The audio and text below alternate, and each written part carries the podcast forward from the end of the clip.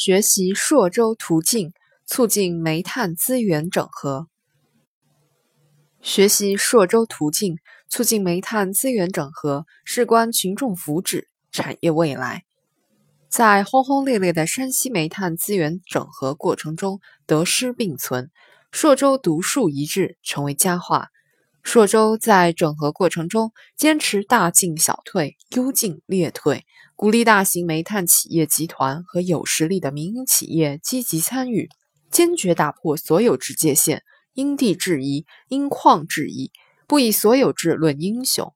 此外，朔州在煤炭生产领域淘汰落后产能，提高煤炭回采率，以煤补林，实现可持续发展。为煤炭资源整合树立良好开端。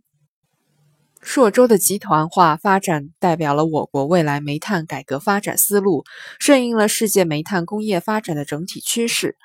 我国部分煤炭企业重组之后，煤炭产量恢复到历史最高水平，经济效益保持稳定，对财政贡献率提高，安全生产形势趋稳趋好。放眼世界。发达国家煤炭企业已经形成了规模化开采和强大的企业竞争力。巴西、德国、澳大利亚等主要产煤国家市场集中度都比较高，年产量大。毋庸赘言，朔州途径吹响了我国煤炭资源整合的号角，其独特的创新尝试与科学的整改思路逐渐与世界同步，也为我国其他省份的改革提供有益借鉴。然而，不禁有人会发问：为何要以时不带我的精神去学习朔州途径，促进资源整合？其实，学习的动因既有世界煤炭资源整合给我国的有益蓝本，更有基于我国煤炭现状的必然选择。回顾山西煤炭发展，不难发现，现在的山西煤炭格局多小散乱，资源回收率低，矿难频发，开采混乱，滋生腐败。这些问题不仅有损党和政府的形象，有碍国家能源安全，也使山西付出了高昂的成本和沉重的资源环境和生命代价。山西煤炭现状是我国煤炭整体情况的冰山一角，不日新者则日弱，必须以时不待我的精神去学习朔州途径，促进煤炭资源整合，让我国的煤炭发展重新焕发活力。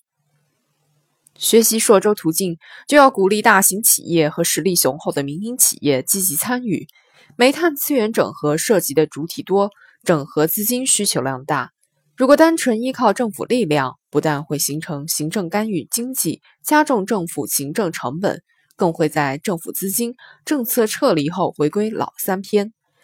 但若只依靠大型企业或民营企业，他们又无力承担整个煤炭企业重组资金。因此，鼓励大型企业和实力雄厚的民营企业联合参与，既可以解决资金难题，也可以引入市场竞争，用竞争与看不见的手合力调配煤炭资源，促进煤炭整合更好发展。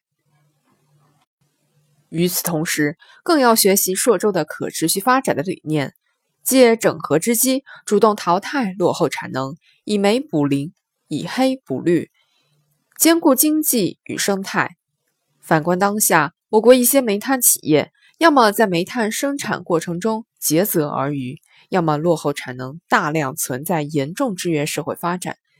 东北著名煤城鸡西，正是由于煤炭落后产能过多，尾大不掉，导致市场经济全面瘫痪，发展陷入困境。所以，各市应学习朔州途径，将淘汰落后产能。兼顾经济与生态发展作为整改题中之意，丰富煤炭资源整合的内涵。为其艰难，才更显有益；为其笃行，才弥足珍贵。